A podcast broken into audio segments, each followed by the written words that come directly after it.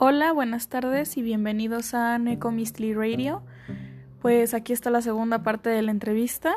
Espero la disfruten y em, pues básicamente vamos a la mitad. Entonces espero hayan tomado nota de todo. Tengan un buen día y aquí está. La otra vez, bueno, la cuatro. Este dice. números pares. Ah, lol. Una anécdota que claramente solo pudiste vivir por estar en tu carrera. A ver, déjame pensar, déjame pensar. Mm. Mm. ¿Qué será bueno? ah, que yo ah, ya sé, ya sé, ya sé. bueno, es que no sé si sea nada más este. Bueno, algo que sea de tu ámbito, ¿sabes? O sea, algo que digas, esto no le pasa a los abogados. Mm, bueno. Ay, es que no, no, no lo sé. O sea, tengo una anécdota que, que, o sea, yo sé que, por ejemplo, o sea, no, nadie más que haya estudiado en mi carrera la va a tener, pero porque pero pues porque no creo que les interese tener esa experiencia, a menos que conozcan sus textos por fuera, pero tuve la oportunidad de tener una clase con, con Luz Aurora Pimentel, oh. que es este, ajá, que es, es una de las, este, ¿cómo se llama? Narratólogas reconocidas del país. No sabía que existía ese término, Ah, bueno, es que la narratología, es que, bueno, aquí aprovecho para hacerle un comercial a esta mujer porque sabe que yo la admiro, aunque no se acuerde de mi nombre porque conoce a mucha gente todos los días. El chiste es que para hacer el cuento, el cuento no tan largo, la narratología es como el estudio de los textos, pero ahora sí que los textos como un objeto de estudio, no tanto la historia del del libro que estás leyendo, sino, por ejemplo, los conceptos que se estudian en la narratología son los tipos de narrador, ¿no? la secuencia, el tiempo en la diégesis, que es la manera en la que la narratología le dice a la historia de un texto. O sea, puede haber tiempo lineal, puede haber tiempo este, no lineal, hay personajes planos, personajes redondos, hay narradores heterodiegéticos, autodiegéticos, todos esos son conceptos que estudia la narratología. Bueno, el chiste es que esta señora Luz Aurora Pimentel lleva años escribiendo manuales este, de narratología, de los cuales yo el primero que leí justo por recomendación de una profesora en la facultad fue el relato en perspectiva. Ah, bueno, pues yo cuando lo leí me hice fan de esta cosa de la narratología y entonces en todos mis ensayos de la carrera ya ponía, no, pues es que esta novela tiene un narrador heterodiegético porque quiere decir, o sea, yo ya me sentía bien, bien salsa con mis conceptos de narratología, ¿no? Y entonces en el quinto semestre, me parece que fue quinto o sexto semestre, llega nuestra profesora de investigación y así es la profesora esta que les digo que es súper bohemia, a ella sí la veo súper platicando con las hadas en el bosque, Aurora es bien guau. O sea, Aurora es como yo quisiera hacer cuando... Desde el nombre, desde el nombre. Sí, Aurora es, genial. O sea, yo así quisiera ser como Aurora cuando tenga yo la edad que tenga Aurora. No sé qué edad tenga, pero el chiste es que yo quiero ser Aurora cuando sea más grande. el chiste es que llega ella bien emocionada, o sea, con, su faldita ahí bien lindo, con su cafecito y su, su o sea, sí, todo bien, bien hermoso, bien lindo. ¿Sabes ella cómo es? Es muy tipo como cottagecore. Ah, sí, la, estética. A eso, ajá, si a ella le, mezclas el cottagecore con tantito de la Dark Academia, no, e, esa es Aurora, o sea, es, genial. El chiste es que ella llega bien emocionada y dice, no, pues es que les tengo una sorpresa y nosotros como de, por favor, que no sea un examen, Aurora, por favor, por favor, este, por favor, por favor. Y entonces en eso llega y dice, no, pues es que pude hablar con mi amiga Luz Aurora Pimentel, que es como, yo cuando dijo eso fue así como, claro que tienes que ser amiga de Luz Aurora Pimentel, o sea, claro que si tú ya eres un 10, ya con esto te hiciste un 30, o sea, por supuesto que tú Esas veces en las que los profesores, no, mi, mi amigo Antonio Lascano y todo así. ¿Qué? Ajá.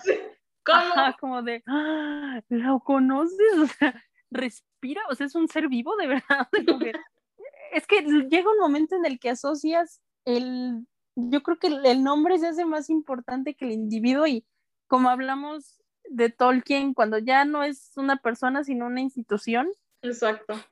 Cuando, tú hablas de Stephen King como un ser metafórico que se alimenta de, de las emociones. Que se alimenta de mi dolor y mi, y mi sufrimiento. Este, bueno, llega y no, es que pude hablar con mi amiga Luz Aurora Pimentel y aceptó venir a darnos una clase. Y entonces yo cuando la veo entrando es como de, yo, yo me quería, o sea, morir. O sea, sí, sí fue así como de, no manchen. entonces ya nos dio una clase como de narratología, pero es que ella de repente llegó y dijo, bueno, o sea, mi opinión y mis conceptos de narratología los pueden conocer leyendo mis libros. Y tú preguntas. claro que sí, así. Y yo como, háganme preguntas, pero o sea, preguntas con referente a un texto que ustedes estén leyendo, que tengan una duda de qué tipo de narradores, y yo ahí como, ahí sí me sentí, creo que es la única clase en mi vida que he tenido como tipo Hermione Granger, de que luego, luego todo, a todo lo que decía yo, mi mano ahí, mi mano ahí. Entonces, y ya fue así como una experiencia muy guau. Y al final la tuve que, que, convencer de que me firmara mi libro, que ahí tengo firmado. Y, y es como, una, sí, es creo que la anécdota más feliz de esos cuatro años de mi serie. y dolor. Madre mía. Sí, sí, sí. Una, es que una, una experiencia que es que yo he tenido muchas experiencias que siento que comparten tal vez un par de carreras, pero párale de contar. Eh, empezando por el, por el punto de, regresando a, lo que significa la biología, y es biología es una carrera integrativa, en donde tú estás en un salón de clases aprendiendo cosas del libro, y en la siguiente clase estás en un laboratorio haciendo experimentos o haciendo un montón de cosas y a la siguiente semana te fuiste de práctica de campo a Pahuatlán, Puebla. Entonces, tengo muchas experiencias tipo, oye, cuida la autoclave. Ah, sí, sí, una autoclave. Y al mundo se le olvida la autoclave y casi morimos todos en el salón porque alguien se, lo cuidó, se le olvidó cuidar la autoclave y casi explota esa fregadera. Tipo, Ay, Dios los benditos recursos de la UNAM, nosotros utilizando un equipo Soxlet, acompañándonos con banquitos, mangueras de estas amarillas que compras en la, en la tlapalería, dos jabas con agua y una bomba para pecera. El equipo Soxlet. Y nosotros así tratando de como mantener todo. Haz de cuenta que ubicas la, bueno, sí lo ubicas. ¿Te acuerdas de la escena en este, La Bella Durmiente, donde todas las hadas madrenas están tratando de sostener el pastel gigante horrible. Ajá. Esa escena, esa escena somos todos mis compañeros tratando de sostener el softlet para que no se vaya todo a, la fregada. Ah. Este, en biología es, ah, bueno, no es una falacia, sino que son como las realidades de la carrera. En biología te vuelves experto en lavar trastes. Todo componente de cristal y todo componente que utilizas en el laboratorio tiene que ser minuciosamente, así escrupulosamente limpio cuando los terminas de usar, porque si no puedes causar una catástrofe biológica. O sea, puedes hacer que el laboratorista dentro de su pobre cuartito se incendie porque pusiste ahí virutas de aluminio dentro de un matraz que todavía tenía ácido y explota todo. Entonces, me da mucha risa cuando estoy lavando los trastes y ubicas esa manchita que no se quita. Ajá. Que no se quita. Y hasta que se quite. Y ya está tan impregnada en el material que tú sabes que vas a tener que hacer mil cosas para que se quite. O la dejas ahí y dices, mira, ya me rindo. Yo me acuerdo perfectamente de tener una manchita en un matraz que no se quitaba y llegar con el laboratorista. ¿Me da tantito ácido para quitar, para quitar la mancha? Ah, sí, como no. Y sacaban un ácido ascórbico, te vaciaban tetito y ahí estabas tallando en friega para que se quitara y la manchita se quitaba, pero sí es una cosa muy de, oye, ¿no tendrás ácido ascórbico para quitar esta mancha? Y el mundo se te queda viendo con cara de, ¿ácido qué, perdón? Y yo, este, no, ¿verdad? No tienes, no, no tengo. Ah, ok. O ya marcándole a la policía. exacto.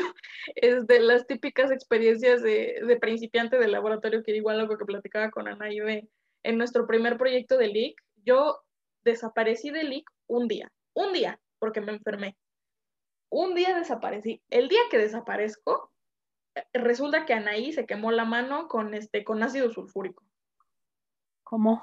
Tiene, pues, se le cayó el ácido, estaban haciendo, eh, creo que estaban haciendo un procedimiento que se llama McFarland, se le cayó una gotita de ácido en el dedo, no se dio cuenta y hasta que se rascó y le empezó a picar y le dolió, se dio cuenta de que le había caído ácido, tuvo que ir a lavar la mano. Pero en su defensa, lo primero que te dicen al entrar a, a, la carrera es no pipetes con la boca. Pipetear es un procedimiento donde se utiliza una pipeta, una propipeta, sacas este, el líquido necesario, usualmente son ácidos, alcalinos y ese tipo de cosas, y los utilizas para tus procedimientos. Es como un gotero fancy, por así decirlo. Ajá. Y existe un método que es propipetear con la boca, donde utilizas tu boca como una válvula. Claramente te dicen que no pipetes la boca porque algo puede pasar. Entonces, ¿qué hice yo y qué hicimos el 90% de los alumnos de biología? Pipeteamos con la boca. Estábamos en un procedimiento en el que teníamos que sacar ácido clorhídrico y me tragué el ácido clorhídrico. Ay, porque, lo, porque lo pipete de más y se me hizo, bueno, lo bueno es que no estaba muy fuerte, a la gente que sí le toca un ácido muy fuerte se les hace una, una llaga en la, en la, garganta interna y pues ya se les cura con el tiempo. Pero Ajá. sí, son, son ese tipo de experiencias. Cuando fui a práctica de campo, que me caí mil veces, este, a un amigo lo ah, mordí un vez. Este, mordí un pez. Ajá. Y, y sí, sí hay muchas, o sea, sí tengo muchas pero sí, biología es una carrera de, anécdotas muy únicas porque estás en muchos ámbitos y, y hay veces en que regresas a tu casa y dices, pues, o sea, ¿cómo pasó eso? ¿En qué momento llegué a este punto de mi vida? sí. Pues yo no sé si sea una anécdota única, pero es una anécdota graciosa de la que me acabo de acordar, de que estábamos analizando un poema de William Carlos Williams, que literalmente el poema era una, o sea, en un post-it que la pareja, o sea, que el miembro uno de la pareja le había dejado a miembro dos de la pareja en el refri, de que básicamente hacía muchísimo calor y me comí las cerezas que tú tenías guardadas en el refri porque me estaba muriendo de calor y como las cerezas estaban frescas, pues me las comí, ¿no? Entonces, de, eso, de eso es el poema, en rasgos muy grandes recuerdo que la profesora nos estaba, o sea, nos pasó a preguntar a varios de nosotros como de qué opinan de este poema, ¿no? Y uno de mis compañeros que bless his heart, este, de repente sale así como, no, pues es que yo creo que las cerezas frías representan a lo mejor un, una brecha en su relación y, y este, o sea, no sé, se quería sacar unas metáforas y analogías tan, tan, tan malas que yo veía a la profesora con cara de, ¿cómo le digo de un modo amable? Que no. O sea, que, o sea, es que una cosa es sacar tu propia interpretación de un poema y otra ya es volársela. Yo creo que en este momento el pobre compañero este sí se la voló, pero gacho. Gacho, gacho, gacho, porque era así como, no, y es que el frío en la nevera, y es que el calor, y es que la, y es como, no, no, entonces la profesora estaba ahí como, como le digo, como le digo, como le digo, y entonces de repente fue una de las maneras más sutiles que yo creo que a la fecha he llegado a aplicar en algún momento, como de, muy interesante tu opinión, la tomaremos en cuenta. ¿Alguien más? o sea, yo en ese momento dije, usted es mi, mi superhéroe, la admiro mucho. Entonces, yo creo que eso es una cosa que solo nos pasa a los que estudiamos letras, porque uno, ¿por qué estaríamos estudiando un poema sobre un post-it de que alguien se comió tus obras del refrigerador? Y dos, que alguien de repente se quiera sacar la metáfora y el hilo negro, como estábamos conversando hace rato, que estaba sacando metáforas de cómo el frío del refrigerador representaba la falta de amor en una pareja. Se los dejo ahí con eso. Y todos ustedes así de, ok. Bueno, siguiente clase. Ajá, como de, bueno, ya vámonos a comer. Y ya vámonos a comer. Es que esos momentos en los que los profes se te quedan viendo con cara de, bueno, tal vez no a ti, porque a mí me pasó porque pues claramente, igual que todo el mundo, tengo preguntas tontas, que siempre todo el mundo te dice, no hay preguntas tontas, sí hay. Sí hay. Ah, sí, sí hay. Claramente hay preguntas tontas. Para la persona que pregunta no es tonto y es cruel burlarte de eso, pero es que hay veces en que no se ayudan. Y yo he hecho preguntas tontas. Yo he hecho preguntas tontas que cuando termino de soltar la pregunta dije, ¿qué hice? ¿Por qué dije esto en voz alta? ¿Por qué no lo investigué en Google? ¿Por qué, ¿Por qué soy esta persona? Claramente te tienes que comer las risitas ahí. De, pregunto esto de tus compañeros detrás de ti porque dices, maldita sea, ¿qué hice? O sea, ¿por qué estoy aquí? De, de, sí, pero ese es, a mí también me ha pasado ese pobre compañero que no, es que según el sistema de quién sabe cuándo y las poríferas y todo esto representa un metaverso de quién sabe qué y el profe de zoología está así de, ah, ok. Y alguien sabe cómo se funcionan las espículas y todos nosotros yo, así que a todo mundo le pasa en sus carreras. Sí. Eh, ¿A quién le ah, te toca a ti decir un número del 1 al 10? Ok, diré porque me siento muy aventurero, diré que el 7, porque no me lo impar. 7, dice frustra Uy. frustraciones que has adquirido para con el mundo desde tu carrera. ¿Qué te frustra pues del mundo externo que, te, que no te hubiera frustrado si no, si no hubieras estudiado lo que estudiaste? Bueno, me van a decir traumada y sí estoy traumada. Tengo muchos traumas, ya lo entendí. Pero está esta idea de la alta cultura y de la cultura popular como dos cosas diferentes. Ah, sí. Como de que, bueno, si un libro vende muchísimos ejemplares, es que es cultura popular y entonces no es de los grandes de la literatura. Y vuelvo a mi ejemplo, porque es el que tengo más fresco y a la mano y uno de los que más me frustran, Stephen King. Muchas de las personas, no solo de fuera de mi carrera, sino de dentro, cuando tú llegas a la facultad de letras y quieres hacer, sobre todo en letras inglesas, porque Stephen King es de Estados Unidos, llegas con la idea de que quieres hacer un ensayo final de una materia de Stephen King, muchos de mis profesores me volteaban a ver y me decían, bueno, sí, pero ¿cuál es tu segunda opción? Yo como de, ¿por qué no puedo hacer un trabajo de Stephen King? Porque tienen muy arraigados en el cerebro esta idea de que como Stephen King es un señor que no sé cómo le hace para vivir, ser padre de familia y escribir cinco libros al año, pero que ya por eso es cultura popular porque son libros que se producen en chinga, rápido, o sea que son como esta idea de la industria de la fast fashion, Ajá, claro. Que para nada es lo mismo. O sea, que el señor puede escribir cinco libros al año no quiere decir que esos libros sean fáciles de leer o sean menos valiosos que los que se tardan 10 años en escribir un libro. Exacto. Que a ver, exacto. Interviniendo tantito, yo he leído libros que a mí me han dicho es que este es un librazo, es la, es la obra mística de este señor, se tardó 10 años en escribir, y el libro es una cosa que dices, ¿cómo le hicieron para publicar eso? ¿Qué es esto? Está horrible, no tiene dicción, no tiene argumento, no tiene cuerpo, no tiene nada.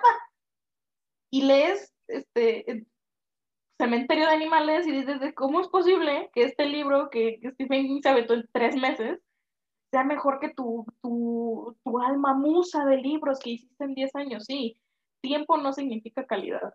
O sea, sí, no.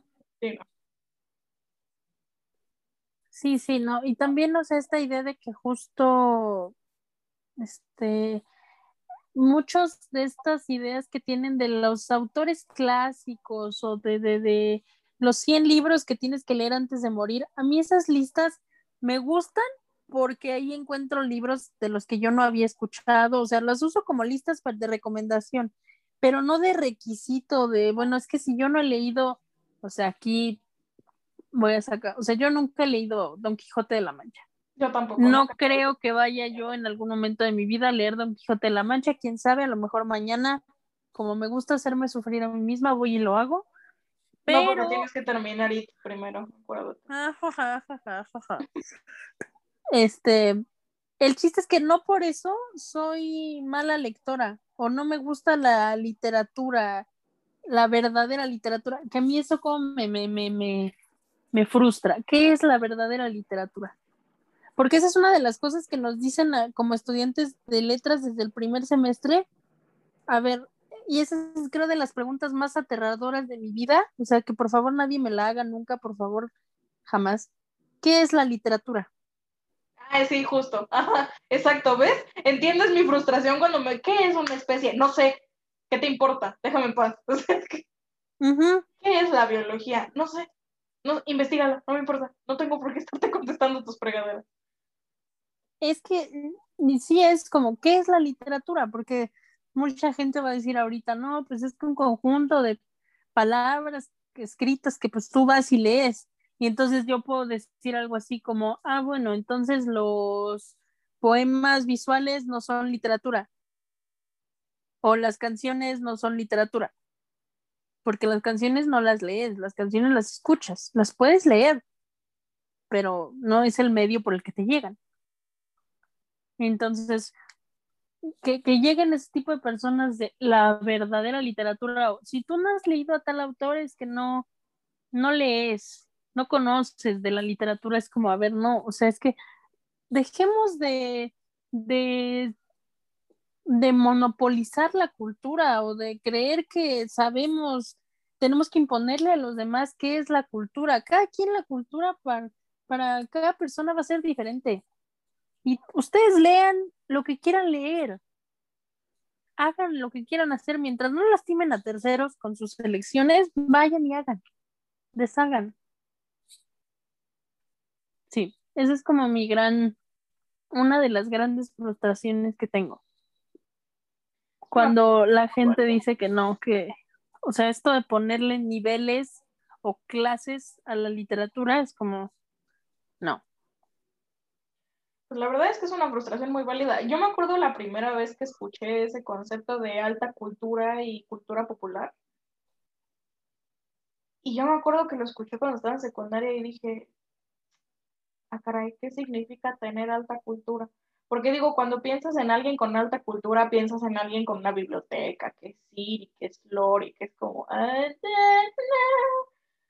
Estancarte en el siglo XIV con libros que para la modernidad ya no representan nada por fuera de lo que literalmente es una cultura, no te aporta nada como individuo, ¿sabes? O sea, saberte recitar la mitad de Otelo de Shakespeare no te ayuda en nada en la modernidad. Vas a ser interesante en las fiestas, pero de ahí en fuera no te aporta nada como individuo socialmente. Cuando piensas en la cultura popular, tienes un tema de conversación para con el mundo, pues igual que con Stephen King, ¿no? El hecho de que, o sea, y siento que mucha gente hace esta comparación de los, escritores malditos, entre comillas, que el escritor maldito por excelencia de la modernidad es Stephen King. Y lo comparan con Edgar Allan Poe y es como, es que no son el mismo individuo, no, no. tienen las mismas circunstancias, no tienen el mismo bigote, no entiendo por qué los estás comparando. Sí, los dos eran, los dos eran americanos, los dos tenían problemas de alcoholismo. El primero ya se petateó desde hace muchos años, o sea, no entiendo por qué los estás comparando. Su tipo de escritura no es la misma, sus temas no son los mismos, su contexto no es el mismo. O sea, no me estás dando nada de qué apoyarme. Es que es como yo digo, el, el, pensamiento comparativo sirve si lo utilizamos en lugar de una cosa como para delimitar o para Ajá, para, para castigar y decir, no, es que si esto no cumple con tales criterios, ya no es válido. O sea, el, el, pensamiento comparativo va a ser una cosa instintiva de todos los seres humanos. Todos, todos, todos, todos, todos. No es, una de nuestras primeras reacciones cuando nos acercamos a dos elementos diferentes es comparar. Lo vamos a hacer. Pero utilizar ese pensamiento comparativo para hacer otras preguntas, ir más allá de, es que uno es mejor que el otro, pero ¿por qué? O sea, según quién, mejor para quién, para ti, para mí o, qué? Pues sí, tiene mucho sentido. Y bueno, de mi lado de las frustraciones, ay, es que yo a mi lado de las frustraciones las tengo tan arraigadas que me causa un conflicto interno. que van a requerir su propio episodio. Exactamente. Algún día genuinamente un día de estos me voy a agarrar un episodio para, para hablar del antropocentrismo, porque tú sabes, yo como odio el antropocentrismo. La carrera de biología, y no hablo por todos, genuinamente no hablo, no hablo por todos, pero yo conociéndome, teniendo las habilidades que tengo y siendo la persona que soy, como ya se dieron cuenta de que soy una geek y una clavada de por vida, que voy a morir sola probablemente porque nadie me aguanta. El, Yo aquí sigo. o sea, sí, pero necesito que seas, bueno. Continuemos con esta conversación. Este, Es que sí fue así como, voy a, voy a morir sola porque nadie me aguanta. Yo aquí como de. o sea, voy a morir sola en un aspecto diferente. Yo sé que te voy a tener a ti y a, nos- a nuestros 40 perros y 40 gatos. Este. Familia feliz. Este. Sí. El, el, este, ¿qué? Me estoy, me estoy, me fui por una tangente bien feo, mi cerebro se fue Que tus, que tus otro frustraciones Sí, las tienes bien clavadas porque eres bien geek. De repente se me olvidó mi nombre. Este, ¿Eso te pasa muy seguido? Este. No sé dónde leí, pero leí que seis almendras al día son muy buenas para esa cuestión. continuando con el punto. Yo creo que mi mayor frustración que yo solita he desglosado a lo largo de la carrera, que ya de antes tenía, pero terminé de consolidarla, es a los humanos les encanta y nos encanta, porque me incluyo, porque soy un humano y porque todavía me pasa, creer que todo lo que existe alrededor nuestro existe para nosotros, para nuestro beneficio. Ah, y que todo nos debe un beneficio, que si no es beneficioso para nosotros, entonces nos sirve. Y eso es un pensamiento que me revienta la cabeza porque es por eso por lo que el mundo se está haciendo pedacitos y estamos apuñalando a la madre tierra hasta más no poder y nos va a cargar el chahuizle de una manera impresionante y ya no lo vamos a poder remediar. Yo creo que mi mayor frustración es que las personas no entienden que somos parte de un todo, independientemente de que no entendamos ese todo. El, las plantas no se comunican, eso no quiere decir que no sean importantes. El, los océanos no son directamente eh, proporcionales a nuestro interés, eso no quiere decir que no sean importantes. Y poniéndome muy ecologista en este momento y poniéndome muy la camiseta de, de por favor no tiren basura a la calle, ni a los océanos, ni a nada. Traten de ser zero waste, zero waste y traten de, de ser eco-friendly lo más posible.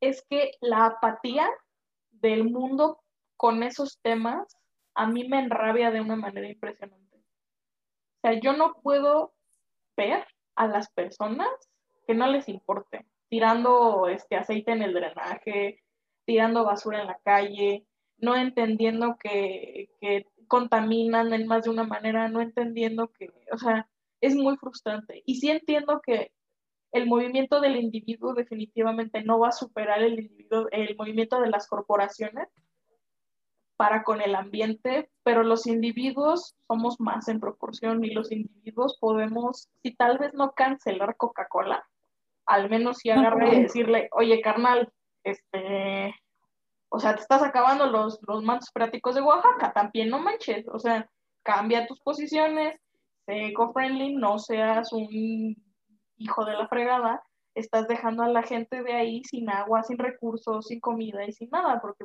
ya nada crece en esos páramos. Y, y, yo creo que es la mayor frustración que tengo y que te va creciendo a lo largo de la carrera. O sea, cuando llegas y en alguna clase, sea cual sea la primera que te presenta estas diapositivas de antes había tantas hectáreas de bosque en tal lado, ahorita existe menos de la mitad. Y dices como, la gente no se está frenando. O sea, la gente no está agarrando conciencia en ningún momento. La gente sigue creyendo que somos superiores a todos los demás organismos nada más porque podemos comunicarnos entre nosotros. Y es como, brother, los hongos se comunican entre ellos y no los ves ahí destruyéndonos y haciéndonos sopa. Que si pudieran estaría bien chido, pero pues mira. El, el, la necesidad intrínseca de nosotros de creernos superiores y creernos metiéndome en un tema muy delicado, pero pues es la verdad, yo siendo una persona religiosa no, no me veo así, viéndome como el centro del universo de el mundo está hecho para mí, por lo tanto yo soy dueño del mundo. No funciona así, por mucho que tú creas que vengas de una divinidad superior, no te da el derecho a pisotear lo que ya está por al lado de ti. Y este rollo de, de, o sea, mi mayor discusión, yo creo genuinamente de los últimos años ha sido, los humanos somos animales. Te guste o no, la palabra animal no es un derogativo. Bueno, cuando tú me la dices a mí sí, pero es por otra cuestión. Ser un animal no es un derogativo. Ser un animal no es algo malo. Ser un animal significa saber de biología. Significa saber que estás dentro de uno de los grupos pluricelulares orgánicos que existen. No eres una planta, no eres un hongo, no eres un líquen, no eres una bacteria, no eres un invertebrado, no eres un no eres un organismo pancrónico del devónico, o sea, eres un animal, eres un mamífero, eres un homo sapiens, tienes especie y género, estás catalogado, eres un animal, brother. No hay manera, manera en la que me puedas argumentar que no eres un animal, porque sí lo eres. Y no lo estoy diciendo de manera derogativa, es biología pura. Te comportas como un animal, tienes instintos de un animal, tienes este, el sistema de un animal, tienes un cerebro, tienes un estómago, tienes músculos, tienes huesos, tienes cartílago, igual que el conejo que te estás comiendo en la cena.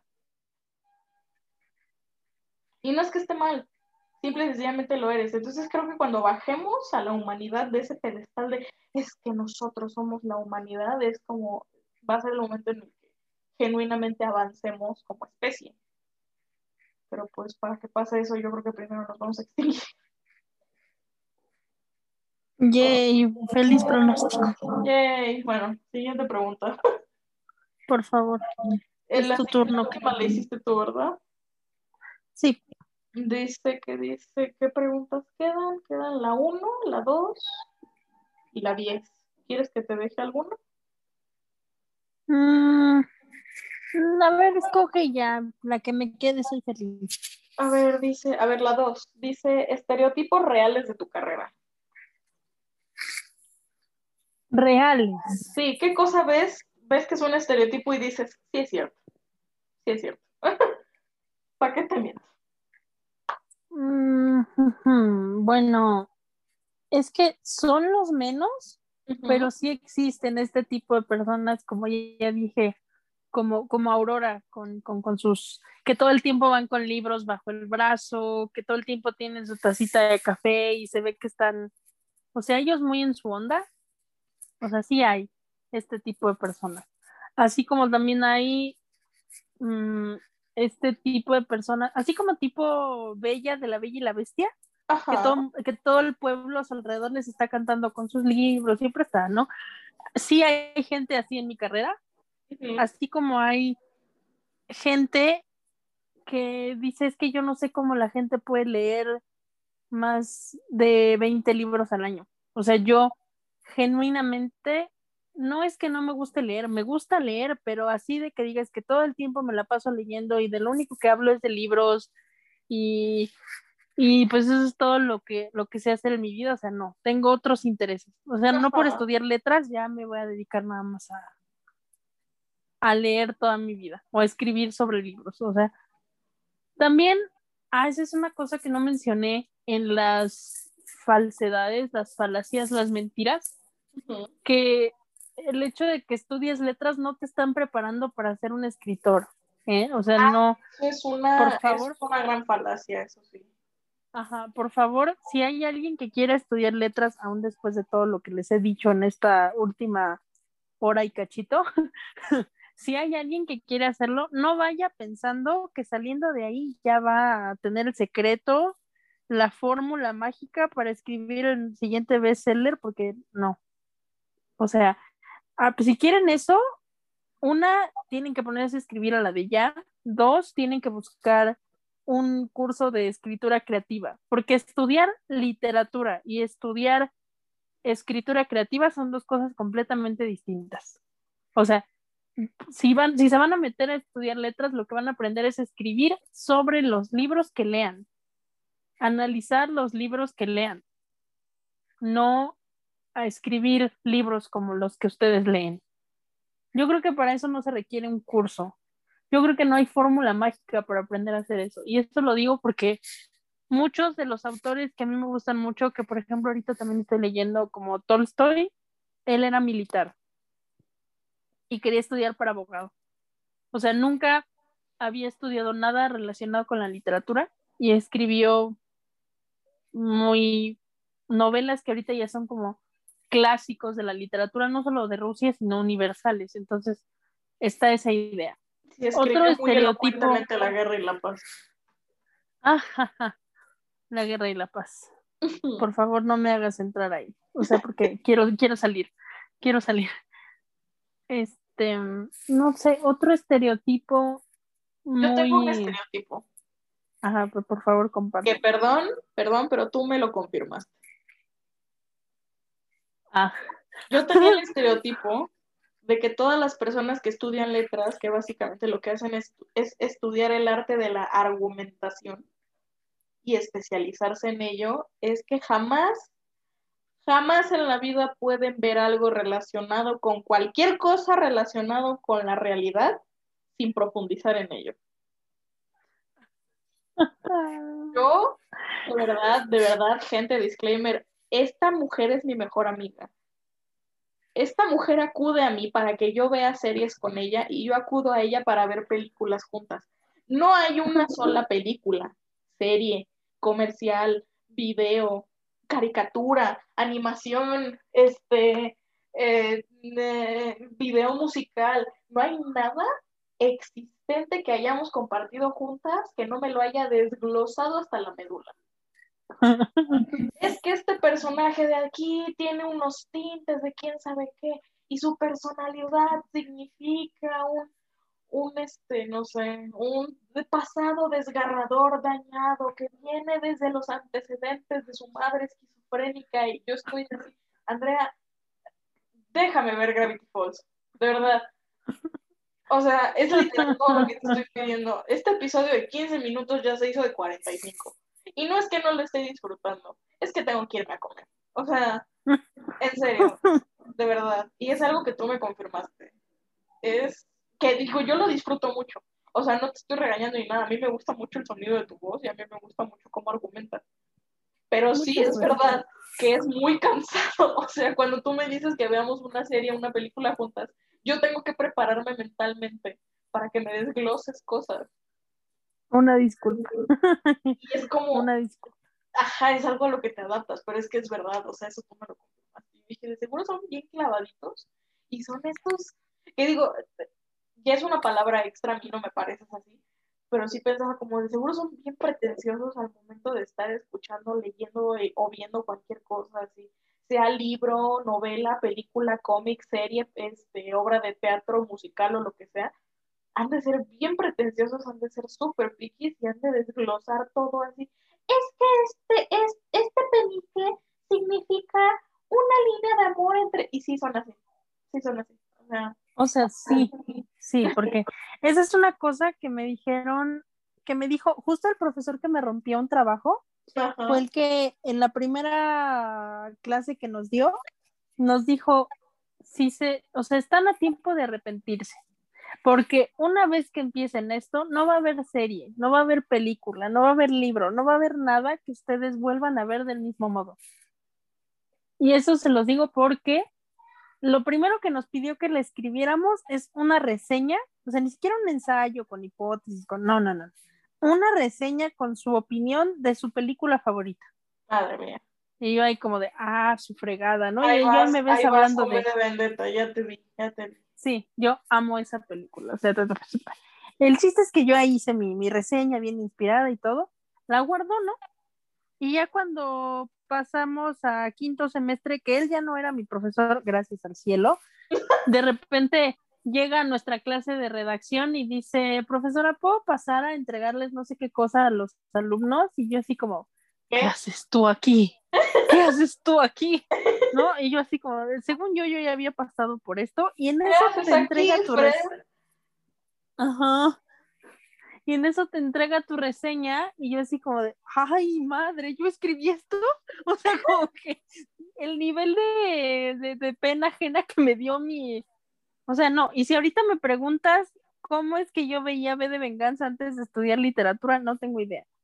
O sea, sí, sí cambia mucho tu idea, pero volviendo a, ese estereotipo que tú tienes de los que estudiamos letras, sí te puedo decir que así como yo les dije que hay personas como Aurora que son Cottage Core, Dark Academia, todo luz y todo amor y todo bien lindo, existen el otro tipo completamente opuesto de personas. Sí, perdóname, tu carrera es la carrera por excelencia del alcoholismo funcional, ¿eh? O sea, del alcoholismo funcional y del nivel de, de depresión. novismo, pretensión, presunción de las personas que, oh, es que, o sea, cuando te preguntan cuál es tu autor favorito y tú vas con los clásicos que yo, por ejemplo, digo, no sé, Oscar Wilde, ¿no? Porque pues yo amo Oscar Wilde, pero ellos llegan y dicen, ah, no, es que yo, este, mi autor favorito es este Chinua Achebe porque sus poemas sobre la raza y la humanidad y es que nos hacen reflexionar y nos hacen pensar y es como, güey, ya cállate. O sea, ¿no te pasa que, que, cuando preguntas esas cosas y te dicen, ¿a quién es tu autor favorito? Chasinski y tú, ah, ok, bye. Y ya no, no les vuelves a hablar en la vida. A mí me pasa mucho eso y por favor no me odie la gente, pero es que tengo razones y quien quiera que lo discutamos lo puedo discutir con argumentos, citas y todo. Por favor, no vengas pero me pasa no vengas a cantar tiros a mi podcast, o sea. Lo siento, pero es que tú abriste el tema. Tienes, no, ah. tienes un podcast para hablar de esto, Fernando. a mí me pasa con Paulo Coelho. Ah, es que Paulo Coelho es horrible. Cuando la gente me dice que su autor favorito es Paulo Coelho, es como esa señal de permiso. A la gente que le gusta Paulo Coelho es la misma gente que cree que, este, que la señorita Laura es verdad.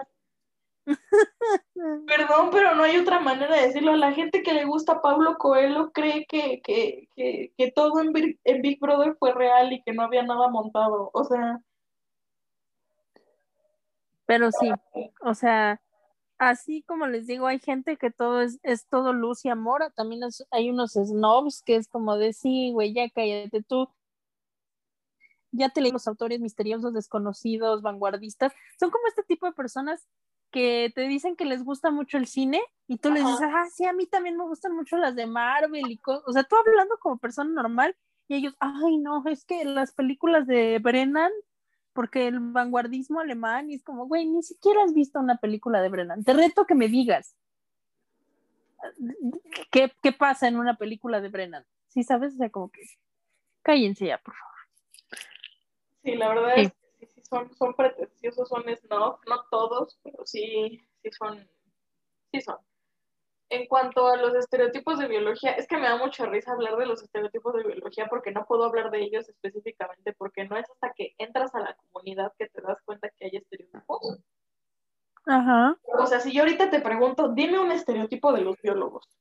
Bueno, yo el estereotipo de los biólogos que tengo, y por favor no me golpes, este, son de todas estas películas de acción, así como tipo Megalodón y el ah, mega cocodrilo y eso, porque mira, casualmente la persona que derrota al mega monstruote era biólogo, que según ellos nunca habían salido de su laboratorio y son estas personas encorvadas con lentecitos que viven de la estadística y sus mapitas y no, es que cuidemos al medio ambiente y cuando ya se va a acabar la película, de repente te das cuenta de que todo el tiempo fue Jason Statham que no puede eh, aguantar al megalodón este, con un, no sé, o sea, de repente se hacen Superman porque son porque saben todo del animal al que se están enfrentando. Y esa es como yo la imagen de los biólogos que tengo por la cultura popular.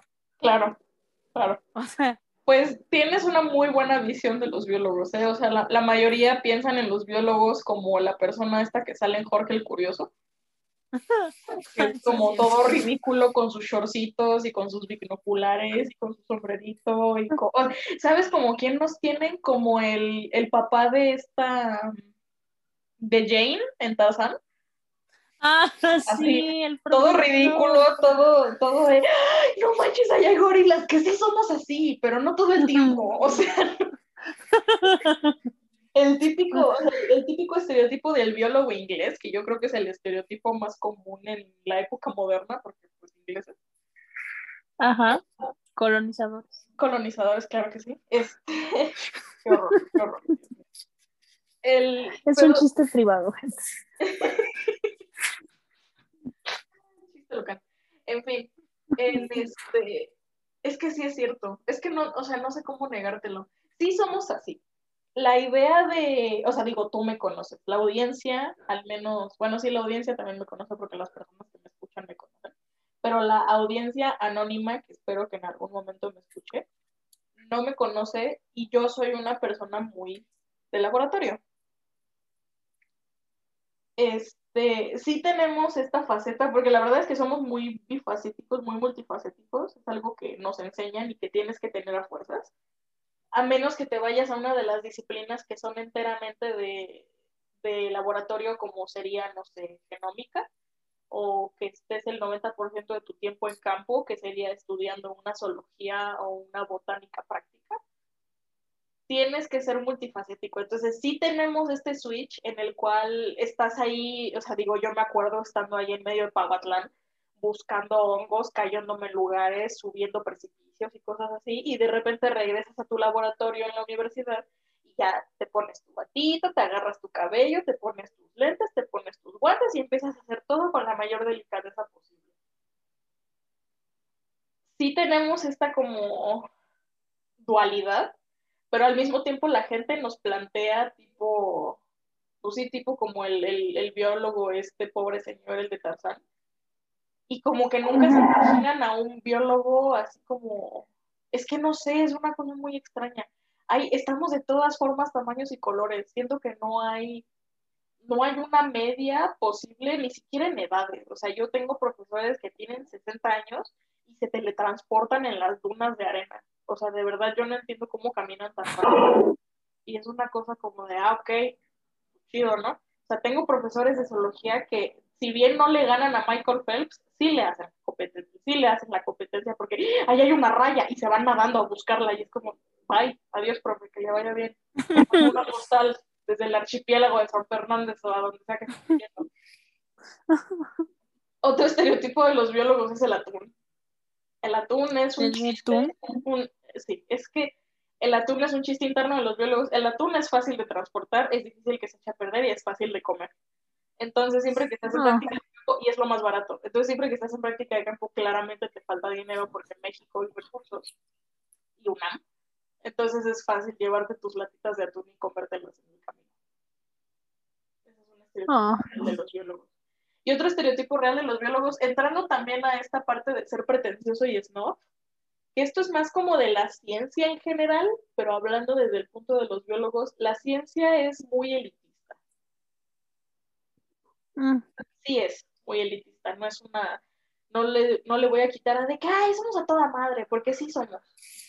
Pero la ciencia es muy elitista porque existe una barrera, la barrera más complicada, yo digo, que es la barrera del lenguaje. Mi lenguaje, a pesar de que tú, Andrea, tengas tu lenguaje que para mí, como un civil normal que no estudia lo que tú estudias, se me hace muy snob, se me hace muy pretencioso, se me... Es que la segunda edición del teorema de Freud dice que es como, ah, qué padre, o sea, qué padre lo que me estás contando pero puedo entender hasta cierto punto lo que me hablas. El lenguaje que yo manejo ya no es un lenguaje que, pueda ser traducido simple y sencillamente a la cabeza de otro pobre individuo. Porque literalmente la ciencia crea su propio lenguaje, porque si no tuviéramos nuestro propio lenguaje, el, nuestra sistematización de, nuestros, de nuestras organizaciones sería mil veces más difícil, porque es más fácil ponerle un nombre en latín a una planta que esté, este, que esté dirigida a, una base de datos específica a tener que darle un nombre súper abstracto, como lo es, este, o sea, por ejemplo es el, el, punto de la etnobiología. La etnobiología lo que hace es estudiar eh, los complejos de las especies, usualmente son plantas o animales, dentro de las comunidades y cómo éstas afectan a la planta y la planta afecta a la comunidad. Entonces, por ejemplo, no sé, una planta que se me ocurra sería la menta. O bueno, no, la menta no, porque nada más tiene ese nombre. Ay, no sé cuál. Eh, Ay, no se me ocurre una planta que tenga diferentes nombres en diferentes partes de la República. ¿A se te ocurre una? Ah, ah.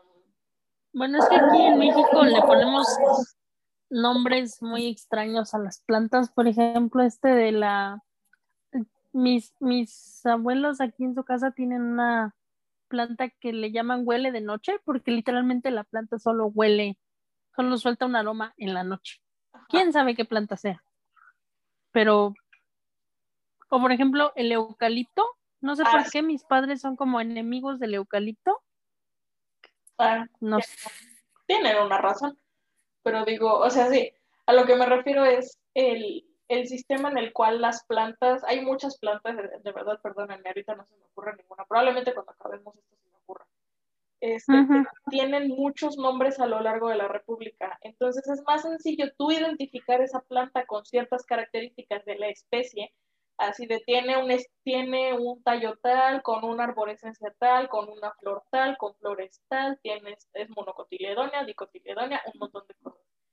Es más fácil para nosotros crear un sistema y ponerle un nombre específico en un idioma que no es común a memorizarnos todos los nombres que le ponen en todas las comunidades.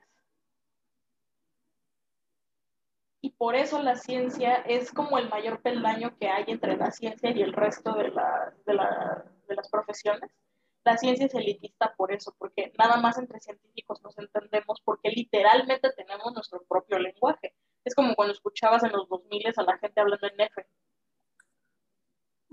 Era como, no es que no les caiga bien, es que no les entiendo y como no les entiendo no puedo convivir con ellos. Y es como, sí la ciencia es muy, es muy elitista, pero siento que al menos desde mi punto de vista la ciencia no suele ser pretenciosa, porque somos gente muy práctica. Somos gente que si no sirve, se quita, aunque esté bonito. Como, órale, vaya. Y sí, básicamente. No se me ocurre algún otro estereotipo. Pero me gusta tu Pues, estereotipo de los biólogos. Gracias por verme así. Es que te, te lo juro por Dios que en todas las películas esas de los mega monstruos, siempre el biólogo es el que llega a salvar el día por, y de repente, o sea, es, o te lo aclaran al inicio de la película que el personaje es biólogo y por eso es que él sabe más de las anacondas que nadie más en su vida, o al final del día como de, ¿y usted, gran héroe, a qué se dedica? Y él como de, yo soy biólogo marino. Ajá, sí, Y, y, y pum, se acaba la película y es como, wow. Sí. Ah, por cierto, hablando de películas, ¿sabes qué otro estereotipo tenemos los biólogos que sí es cierto? ¿Cuál? No, le no le tenemos miedo a la muerte, siempre y cuando podamos obtener muestras de lo que necesitamos. Ah, ¿sabes como cuál? ¿Sabes como quién? Como esta doctora de Avatar. Ah, sí, cuando, exacto. cuando, justo, justo, justo, cuando justo. se está muriendo, este, está así como de Toma "Ya me muestras, trajeron al árbol. traigan una caja Petri. muestras. Ajá. Y yo como, señora, señora, se está muriendo. O sea, como que, o sea, sí tomo las muestras por usted, pero ya no va a estar aquí para conocer los resultados. No importa, no importa. El chiste es tener ahí las muestras para hacer estudios y que quede vanguardia para la ciencia. Si debo dar mi vida por esas muestras, la daré. Sí, somos. Ah, pero si los escritores hacen eso, estamos locos. Ah, o sea, porque. Pues sí, ¿Ah? sí. No, Cada profesión, queda- cada profesión queda tiene como su privilegio. una huella el para la humanidad. O el sea, privilegio de los de letras es que pueden ser unos snob, puede ser uno, pueden ser unos insufribles y el mundo igual los va a adorar. Porque todo mundo adora al, al estudiante de letras semiperiodista que está estudiando dos carreras porque se odia, básicamente. Que está en este café super snob con su cafecito expreso cortado doble, con su cigarro así, con su boinita. Todo el mundo ama a ese personaje. Todo el mundo lo ama. ah, Todo bueno, que también nosotros no podemos ser así porque pues, tenemos lentesotes y una bata y botas. O sea, cada quien tiene sus privilegios. Pues sí. Pero bueno, quedan dos preguntas. Bueno, quedan más, pero para tenerlas así a random, queda la pregunta 1 y la pregunta 10. ¿Cuál es? Yo quiero la 10. La 10. Dice materia o tema. ¿Qué? Materia, tema o disciplina favorita a lo largo de tu carrera. Uf. Eh. Uf. Yo creo que mm, mi materia sí favorita que si pudiera volver a tomar lo haría es literatura gótica.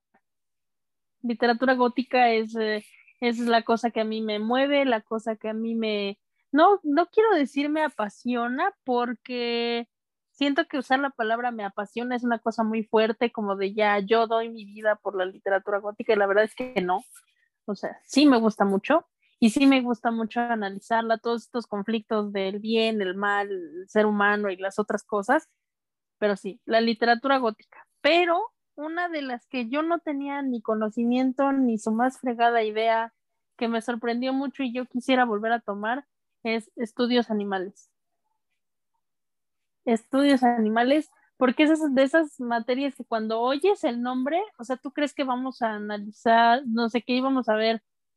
Fuera de WhatsApp, muchos de mis compañeros pensaron que íbamos a ver los cuentos de los hermanos Grimm.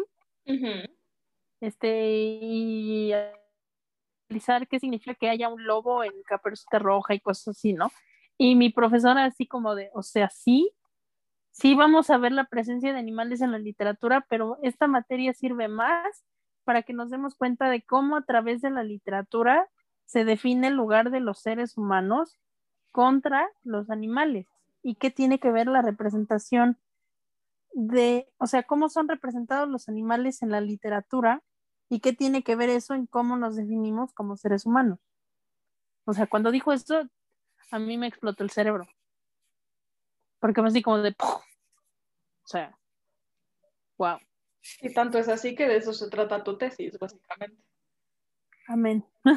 Amén. Lo que pasa es que no la quiero discutir en ningún espacio abierto todavía hasta que ya haya completado mi examen y mi registro para que nadie me robe mi idea. Ah, no te preocupes, en cuanto, en cuanto se termine eso, vamos a hacer un capítulo de eso aquí, ¿eh? Yo estoy enamorada de tu tesis completamente. Ay, muchas gracias. Muchas, muchas gracias no entrando en tema de tu tesis, pero eso de estudios animales, cuando, que a mí me da mucha risa el, el, punto de vista tan diferente por mi carrera, yo lo primero en lo que pensé es que en biología existe una optativa que se llama comportamiento animal.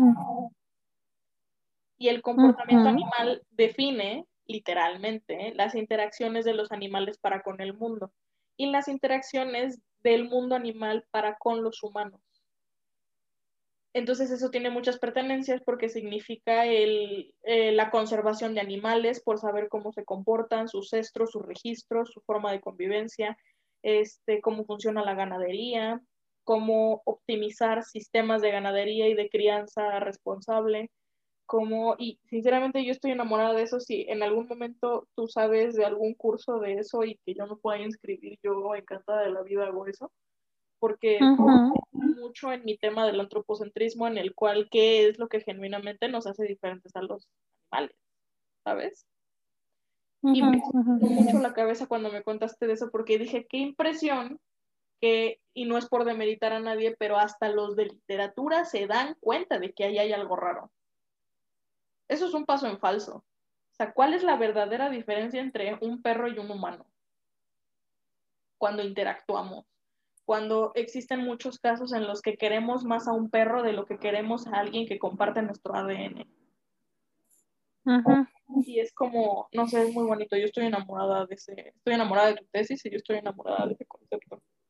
Muchas gracias. Y es que sí, aparte me sorprendió mucho que hubiera una clase de eso en mi facultad, porque los estudios animales son una disciplina dentro de la literatura relativamente muy nueva, o sea, tiene que ver mucho desde este, finales de los 1800, o sea, había tratados que más o menos iban por ese tema, pero ya estudios animales como tal vienen de los años 70, o sea, si te das cuenta es una cosa de nada. Entonces, sí me sorprendió mucho que una facultad que sí, es que también esa es una de las cosas que mucha de la gente cree que, cuando te metes a la Facultad de Filosofía y Letras vas a salir como pro el anarquismo y las ideas nuevas y, todo lo liberal y toda la cuestión, pero no se dan cuenta de que en realidad la facultad es un lugar muy, muy, muy, muy conservador, muy tradicional, muy, no quiero decir cerrado, porque pues, o sea, ya por el hecho de que dan las, las carreras a las que dan acceso, eso quiere decir que no son cerrados. Lo que pasa es que sí son de mente muy conservadora. O sea, yo, por ejemplo, si pudiera cambiar algo de, del plan de estudios de la Ah, carrera, yo creo eso que viene sí. más adelante, eso viene más adelante. eso es una oh, pregunta ok. completa. Sí. Ok, ok, ok. Tú crees que no pensé en eso, pero sí pensé en eso. No, es que yo creo que piensas muchas cosas, pero luego no le atino a todas. No, sí, es que eso viene un poquito más adelante. Guárdate ese argumento, guárdate ese argumento. lo Claro, claro, lo guardaré en la caja de Es- fax. Yo, mi, mi tema favorito de la universidad, yo creo que debe haber- es que hablando como tema, como materia, yo creo que la materia que más disfruté fue este protistas y hongos, que básicamente se refiere a lo que son algas, que son las protoplantas, y pues todo el tema de los hongos, que los hongos te pones a discutir con, con- yo creo que con cualquier biólogo o con una persona que tenga ese tipo de, de afianzas, es, yo creo que el hongo es el organismo más perfecto que existe en el mundo. Órale. Es la mezcla perfecta entre un animal y una planta. Nosotros, como especie en filogenia, o sea, en, en cercanía de ADN y de, de, de- fijamos que todos los organismos somos una gran familia, los más cercanos a nosotros como individuos son los hongos, independientemente de las plantas. Guau. Entonces, los hongos son un intermediario entre la planta y el animal. Los hongos, el organismo más grande del mundo, está en Yellowstone y es un hongo que existe por debajo de la tierra y se comunican. O sea, los hongos se comunican entre ellos. Son como la base de datos de Internet de las plantas. Y aparte, los hongos están bien chidos porque son los primeros organismos que tienen actividades psicotrópicas y, y sí, están muy cañones, tienen psilocibina los hongos. Yo creo que ese es mi, mi tema, mi materia favorita, pero mi disciplina favorita hasta el momento creo que ha sido todo lo que significa la sistemática. La sistemática es una disciplina en la cual tú empiezas a relacionar todos, todas las burbujas de conocimiento, las rompes y las empiezas a relacionar unos con otros con hilitos rojos. Entonces te vas dando cuenta que el, la laguna que te están presentando como ejemplo no es nada más una laguna, que involucra muchos movimientos externos, internos e intermedios. Entonces en la laguna no, da, no nada más es el agua y los peces, es el agua, el pH del agua, la dureza del agua, que significa cuánto oxígeno tiene, el movimiento del agua, si siempre está estacionaria, si tiene corrientes constantes, si se congela en invierno, este, qué clase de temperatura tiene, qué especies tiene, las especies son este, invasivas, las especies son nativas, cuánto tiempo han permanecido esas especies, han tenido cambios, son recíprocas, quién se acerca a la laguna, se acercan mamíferos, es agua vivible, eso significa que hay campos de migración y que se detienen a la laguna a beber, la vegetación que tiene alrededor, este, la temperatura, cómo se ha visto afectada por la mano del hombre, el, fenómenos meteorológicos o fenómenos este, climatológicos que sufre, tiene cerca alguna base paleontológica, no sé, pues a lo mejor hay ahí cerca algún pozo petrolero, algún, sí, pues algún pozo con petróleo, tal vez este, sí, o sea, todo ese tipo de cosas, ¿sabes? Y toda la sistemática y lo que es la ecología y la biogeografía hablan acerca de eso, de la interacción real que ocurre en el mundo con los individuos. Yo creo que toda esa disciplina es lo que a mí más me voló el cerebro. Es darte cuenta que no somos una línea escalonada, que creo que eso debió también haber entrado en mis frustraciones para con el mundo. Otra vez, creyendo que la evolución es una escalera, creyendo que entre más evolucionado mejor eres y la evolución simple y sencillamente significa un cambio adaptativo permanente del el ambiente para con, tu, para con tu especie. Pero bueno, dejando eso de lado, el darte cuenta de que el mundo, sus organismos y sus sistemas no son una cosa escalonada, no son algo que lleve pasos, son una red y todos se entrelazan. Entonces, lo que tú hagas ahorita va a afectar para 10 años y va a afectar para alguna especie en algún lado que ni siquiera tienes idea que existe o que ni siquiera tienes presente o que en tu cabeza dirías como, ay, ¿cómo es posible que esto que yo esté haciendo la vaya a afectar, pero afecta? El, todo está conectado de una manera real. La típica frase de es que todos estamos conectados. Sí es cierto. Y es algo que es estadísticamente comprobable. Sí, yo creo que fue lo que más me voló la cabeza. La, la disciplina que más dije, la torre, ¿qué es esto? Mira, no sé cómo te lo vas a tomar, espero que te lo tomes como un chiste, Ajá, no pero así, tipo, no, o sea, e, es que entendí hasta donde mi conocimiento de la, de la cuestión me permitió entender, o sea, si te digo que, ah, entendí todo y jajaja, o sea, no, te estaría mintiendo, pero la cuestión es que entendí, eh, creo, el punto principal, entendí hasta, te digo, hasta donde mis capacidades me permiten entender, pero lo que iba a decir es que te imaginé como, digo, de mi limitadísimo, limitadísimo con, conocimiento en memes, de verdad que te imaginé ahorita como el este meme del sujeto que está en traje viendo un montón de fotografías ahí con Ah, cara sí, de que le está todo. a alguien, es que miras. Ajá, ajá, así merito. O sea, literalmente fue así como de, y yo con cara de, es que a ver, aprecio lo que me estás diciendo y de verdad que estoy haciendo el esfuerzo para entender, pero, a ver, no, mejor me callo con mi pensamiento interno y de verdad le pongo atención porque si no, me voy a perder. Es como el meme de Marlin en este en Buscando a Nemo, que la, la tortuga chiquita les está hablando en una jerga bien extraña y están los dos abrazados. Ajá. Yo sé que está tratando de decirme algo, yo trato de entenderle, pero es que no lo estoy logrando.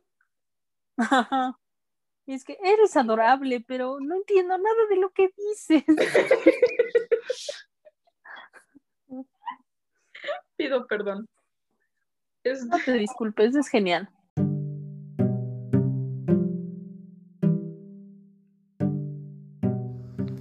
Y bueno, hasta aquí la segunda parte. Este, ya solamente falta una para terminar la entrevista. Espero lo hayan disfrutado, espero se hayan reído y hayan preguntado de qué fregados estamos hablando y esto los invite a investigar y a hacer cosas. Eh, pues vaya, que tengan una buena noche, los dioses los bendigan y nos vemos.